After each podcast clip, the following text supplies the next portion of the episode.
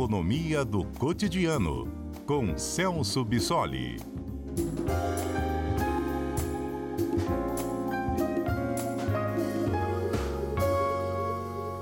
Agora sim, devidamente apresentado, com a vinhetinha do quadro. Seja bem-vindo, professor Celso. Boa tarde, Johnny. Boa tarde a todos. Obrigado. Boa tarde. A gente viu aí nos últimos dias, né, o dólar num, subindo, tá com uma certa volatilidade, bolsa de valores também. Isso tem a ver já com um novo governo que foi eleito, professor? Sim, é, exatamente. É, antes, antes das eleições, a, já, a gente já observava uma volatilidade bem típica, tanto do dólar quanto da bolsa, por conta da, das incertezas que cercavam a eleição. Né? A gente não sabia exatamente como esse processo ia finalizar. E agora, após a eleição, né, o que seria de se esperar um período de um pouco mais de calmaria e tranquilidade, a gente ainda continua observando essa volatilidade, e aí especialmente o dólar, que afeta um pouco mais a nossa vida, né, ah, justamente por conta de algumas indefinições do governo que foi eleito.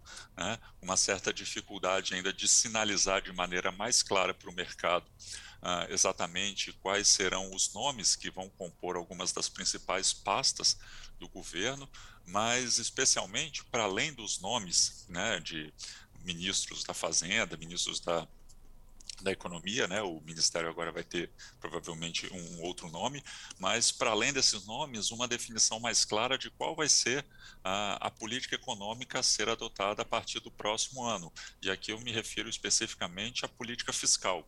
Né? A gente tem acompanhado ah, no debate nacional algumas indefinições sobre como ah, o governo pretende financiar e garantir algumas das propostas que foram feitas durante o período eleitoral né? uh, principalmente os programas de transferência de renda, aquela manutenção uh, do, do auxílio uh, no patamar de 600 reais, né? o que implica um gasto maior no orçamento. Então, a gente está observando uma, uma busca pela equipe de transição como fazer esse orçamento, né, esses recursos adicionais, caberem no orçamento do ano que vem.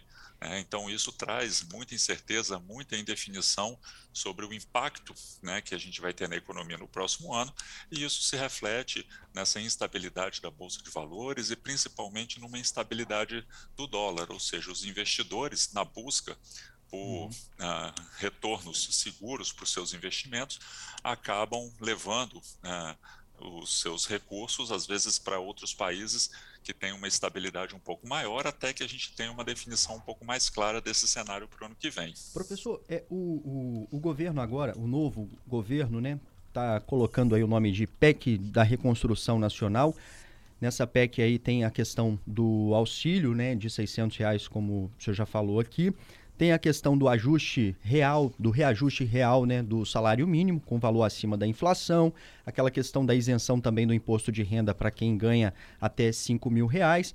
Tudo isso está trazendo um, um rombo muito grande para os cofres públicos. Para o mercado, é isso que preocupa mais ou a falta de um plano para os quatro anos de governo? Como isso vai ser pago ao longo dos outros anos ou que como isso vai ser controlado, né, dosado nos anos posteriores também?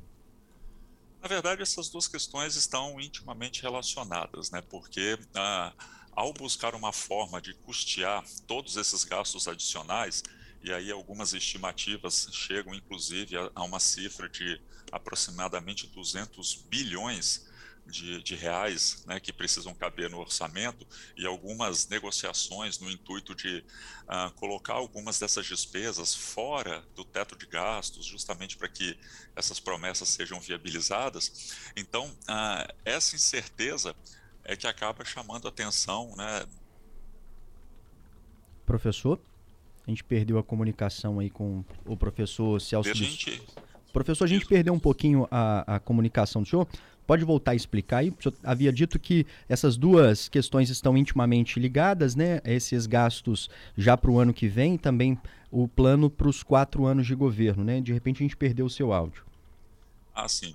É, então essas questões estão ligadas porque isso vai definir a política fiscal que vai ser adotada no próximo ano e principalmente como isso vai ser financiado. Né? Então, está sendo discutida uma forma de incluir essas despesas fora do teto de gastos para viabilizar ah, essas promessas de campanha, mas isso significa é, uma pressão fiscal muito maior para o governo e a gente sabe ah, quais são esses impactos, especialmente no aumento da, da dívida pública para financiar esses gastos. E aí, considerando que por conta desse período inflacionário que nós passamos, o nosso Banco Central precisou elevar a taxa de juros, que atualmente está nesse patamar de 13,75 ao ano, é, por cento ao ano, a gente consegue ter uma ideia do impacto em termos de recursos públicos que vão ter que ser destinados para o pagamento da, da, dívida pública por conta dessas, dessas despesas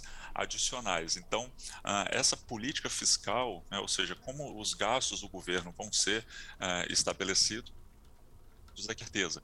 Né? A gente não tem uma perspectiva de uma diminuição dessa taxa de juros, a Selic, até pelo menos metade do ano que vem. A previsão do Banco Central é que essa taxa se reduza para 11 0,75% ao ano só ao final do ano que vem. Então, isso significa que qualquer processo de rolagem de dívidas ou de uh, geração de dívida adicional por conta, uh, por, por parte do governo, vai gerar um aumento significativo das despesas. Isso significa um comprometimento maior do, do orçamento com o pagamento uh, dessa dívida, claro, com a aplicação uh, desse, desses programas de transferência de renda, de aumento do salário mínimo né, acima da inflação, a correção da tabela do imposto de renda. Então, num primeiro momento, a gente pode observar alguns ganhos vindos uhum. da manutenção dessas políticas, mas a longo prazo, uma corrosão desses ganhos justamente por conta do descontrole dos gastos públicos causados por essas medidas que estão sendo anunciadas agora. Professor, é, por que, que um nome é tão importante assim para o mercado? Né? Algumas semanas já o mercado vem é, se atendo aí a algumas esperanças né, de que o Lula é, pode indicar um nome mais amigável ao, aos mercados né, para o cargo. É o caso do, do Henrique Meirelles, por exemplo, mas o próprio Henrique Meirelles já disse é, ele, ele né, que é ex-presidente do Banco Central, já disse várias vezes que não recebeu ainda nenhum convite para integrar esse governo eleito. Enfim, por que, que um nome é muito importante para o mercado e pode trazer esse cenário de mais estabilidade, por exemplo, na Bolsa ou no dólar, é, impactar a nossa vida nesse primeiro momento?